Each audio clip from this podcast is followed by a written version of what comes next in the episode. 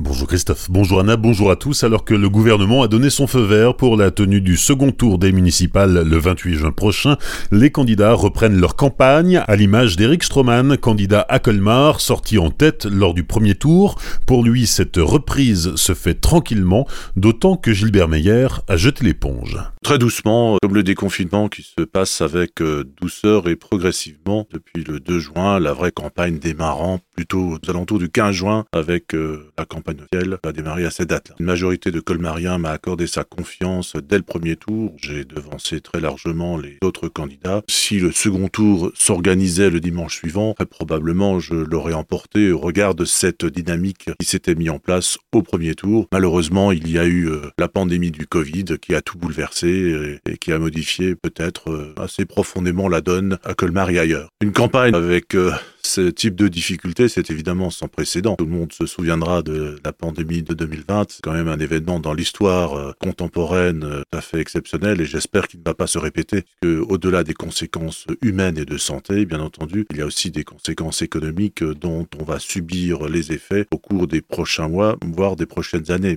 s'attend à une forte dépression économique et il faudra répondre à cet enjeu. Coronavirus oblige, Eric Stroman va privilégier les réseaux sociaux pour communiquer, même si une présence sur le terrain reste indispensable. Pour ce faire, il se rendra dans différents quartiers avec une table de camping. Lundi soir, c'est le nouveau président de la communauté de communes de la vallée de la Bruche qui a été élu après sept mandats de maire de plaine et près de 30 ans à la présidence de l'intercommunalité. Pierre Grandamam a passé le relais au maire de la Jean-Bernard Panecoq, qui était jusqu'ici l'un des vice-présidents. 850 malades du Covid-19 sont toujours hospitalisés en Alsace, selon le bilan quotidien de Santé publique France diffusé hier soir. 35 d'entre eux sont en réanimation. Hier, 37 patients ont pu quitter l'hôpital. Aucun nouveau décès n'est à déplorer sur la journée d'hier. Mon job d'été gagnant-gagnant, c'est le nom du dispositif créé par le Conseil départemental du Haut-Rhin. Alors que le risque sanitaire diminue, les collectivités redoutent à présent le choc économique.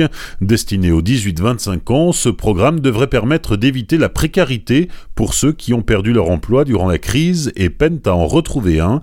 Une centaine de personnes pourra travailler de manière rémunérée pour des associations ou des organismes à caractère social financés par le conseil départemental en première ligne pendant la crise.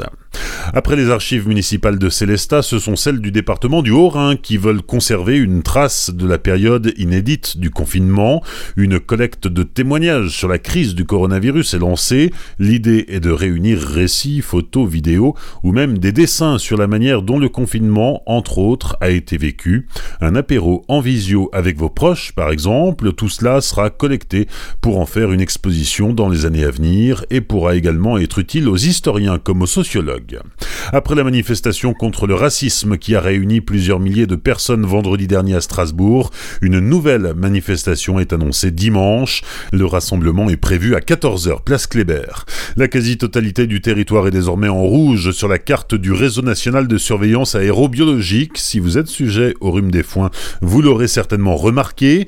Les dernières semaines ont été propices à la concentration dans l'air des pollens de graminées. Sur la carte, le Haut-Rhin est en rouge depuis la semaine dernière et vient d'être rejoint par le Bas-Rhin qui est aussi en rouge désormais. Enfin, les organisateurs de la foire européenne de Strasbourg ont fait savoir hier que l'événement aurait bien lieu du 4 au 14 septembre prochain, mais avec un protocole sanitaire exigeant.